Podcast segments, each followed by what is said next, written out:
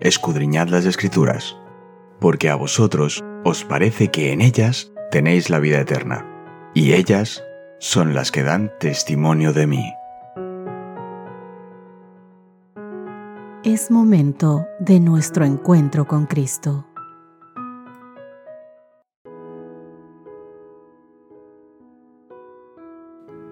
Hola, hola, ¿qué tal? Buenos días a todos ustedes. Un gran día de lunes 25 de diciembre. Un abrazo para todos ustedes. Que Dios los bendiga infinitamente. Gracias por acompañarnos un día más. Hoy, mis queridos amigos, estaremos viendo el título El mensaje y la misión de los tres ángeles.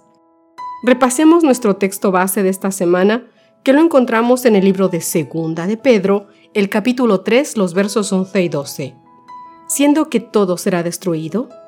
¿Qué clase de personas deben ser ustedes en santa y piadosa conducta, esperando y apresurándose para la venida del día de Dios? En ese día, los cielos serán encendidos y deshechos, y los elementos se fundirán abrazados por el fuego.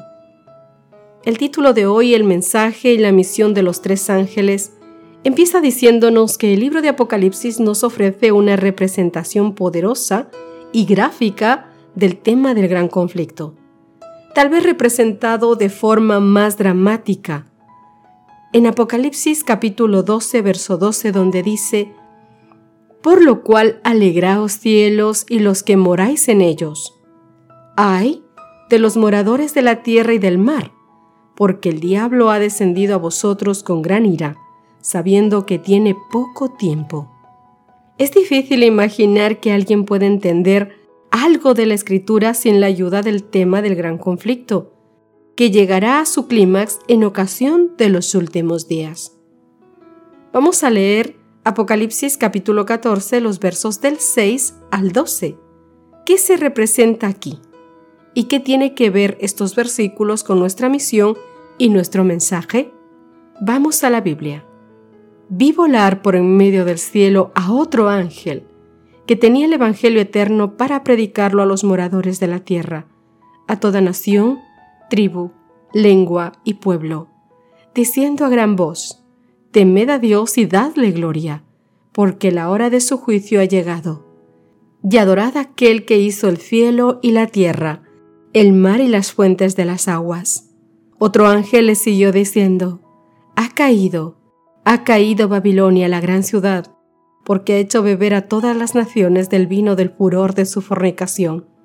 Y el tercer ángel le siguió diciendo, a gran voz, si alguno adora a la bestia y a su imagen, y recibe la marca en su frente o en su mano, él también beberá del vino de la ira de Dios, que ha sido vaciado puro en el cáliz de su ira, y será atormentado con fuego y azufre delante de los santos ángeles y del Cordero y el humo de su tormento sube por los siglos de los siglos.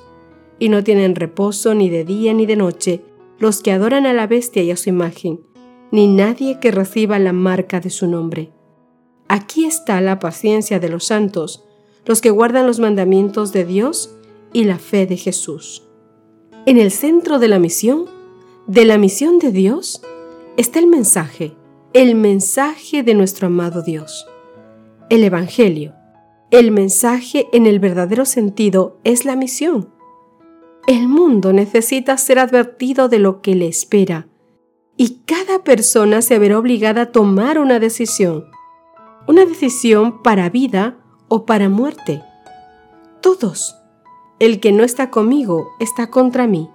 El que conmigo no junta, desparrama. Dice el Señor en Lucas capítulo 11, verso 23. ¿Qué crees que está diciendo Jesús aquí? Que tiene que ver directamente con nuestra misión. ¿Sabéis? El mensaje de los tres ángeles de Apocalipsis 14 constituye el núcleo, el corazón de lo que los hijos de Dios hemos sido llamados a proclamar al mundo. Hay dos temas centrales y fundamentales. El Evangelio eterno en Apocalipsis capítulo 14, verso 6 y la adoración al Creador. Estos dos temas aparecen en representación de los santos, porque en Apocalipsis 14:12 dice, Aquí está la paciencia de los santos, los que guardan los mandamientos de Dios y la fe de Jesús. Queridos, independientemente de todo lo demás que hagamos, todo el bien que hagamos ayudando a la gente, nunca, jamás debemos perder de vista nuestros especiales llamamientos y misión, que es proclamar a un mundo perdido la esperanza que se encuentra en el Evangelio eterno, así como advertir al mundo de lo que un día le sobrevendrá. Lucas 11:23 hemos leído que dice que el que no está conmigo contra mí es. ¿Cómo entiendes lo que Jesús te está diciendo aquí? Porque estas palabras deberían hacernos examinar dónde está realmente nuestro corazón. Estas palabras deberían llevarnos a cada uno de nosotros a autoexaminarnos, a examinar a mi familia, a mi esposo, a mis hijos, a mi hermano de iglesia, a mi vecino. No, a autoexaminarnos a nosotros mismos. ¿Dónde está mi corazón? ¿Qué es lo que estoy haciendo por Cristo? ¿Dónde me estoy moviendo? ¿Hacia dónde están apuntando mis objetivos? Vemos cada día en nuestras vidas a Cristo enfrentando al príncipe de las tinieblas en batalla abierta y obteniendo la victoria por nosotros, queridos amigos. Aprendamos que mediante esta victoria a ti y a mí se nos abre una puerta de esperanza, una fuente de poder, y como soldados fieles podemos pelear nuestras propias batallas con el astuto enemigo y vencer en el nombre de Jesús. Cada alma debe hacer frente a los poderes de las tinieblas. Los jóvenes, los ancianos, todos seremos atacados y todos debemos comprender cuál es la naturaleza del gran conflicto entre Cristo y Satanás. Y debemos comprender que atañe a ellos mismos. No basta poseer un conocimiento intelectual de la verdad, querido amigo. La palabra debe estar penetrada en nuestro corazón hacer cambios verdaderos en nuestra forma de vida y en nuestra forma de pensar. Debe arraigarse como las raíces de un árbol en cada uno de nosotros mediante el poder del Espíritu Santo. La voluntad debe ser puesta en armonía con los requerimientos de Dios.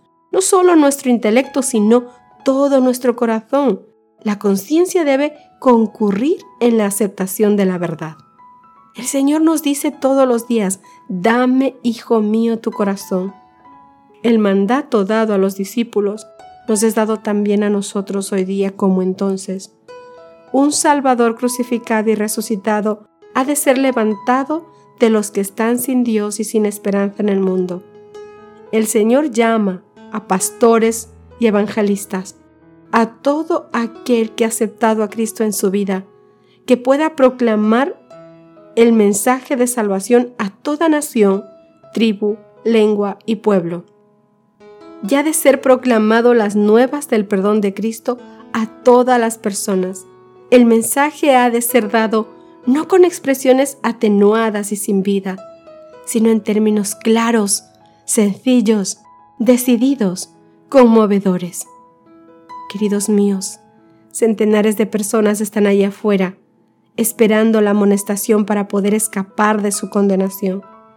El mundo necesita hoy más que nunca ver en nosotros los cristianos una evidencia de poder del cristianismo, no meramente unos pocos lugares, un sermón o un día. Debe vérsenos todos los días. Por todo el mundo se necesitan mensajes de misericordia, mensajes vivos, llenos de gozo, con la fuerza de Cristo llevando a cada uno de sus hijos por el Espíritu Santo a proclamar el Evangelio eterno. Hoy es tu momento. Hoy puedes hacer lo que tanto has anhelado, que es compartir el amor de Dios con todo el mundo. Somos soldados de un ejército maravilloso que no lucha con armas, sino con el poder de la palabra de Dios, llevando esperanza, valor, amor a todas las almas. Hemos de heredar una corona maravillosa de vida. Hemos sido aceptados como hijos de Dios y somos llamados sacerdotes de Cristo. Hoy levántate con ese gozo y empieza a crear planes evangelísticos, así sea el más pequeño, en tu propio círculo familiar. Empieza por algo pequeño y Dios te dará grandes planes. Que Dios te bendiga, mi querido amigo te invito a que podamos hoy terminar nuestro momento de estudio con una oración.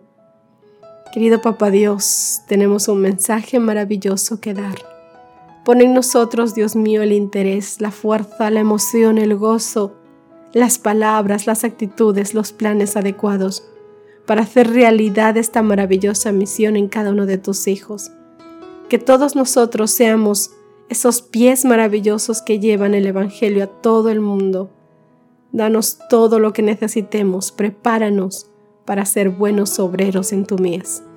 Por favor, acompáñanos. Nunca permitas que vayamos solos, que tú estés delante porque a quien debemos mostrar es a ti. Que nunca, Señor, se entremezclen nuestros propios intereses o una vanagloria para nosotros, o la autosuficiencia o el autoexaltamiento, Señor, sino que siempre seamos simplemente, Señor, tus siervos que llevan tu mensaje a todo el mundo. Hágase tu dulce voluntad en todos nosotros, Señor. Perdona nuestros pecados y líbranos de todo mal.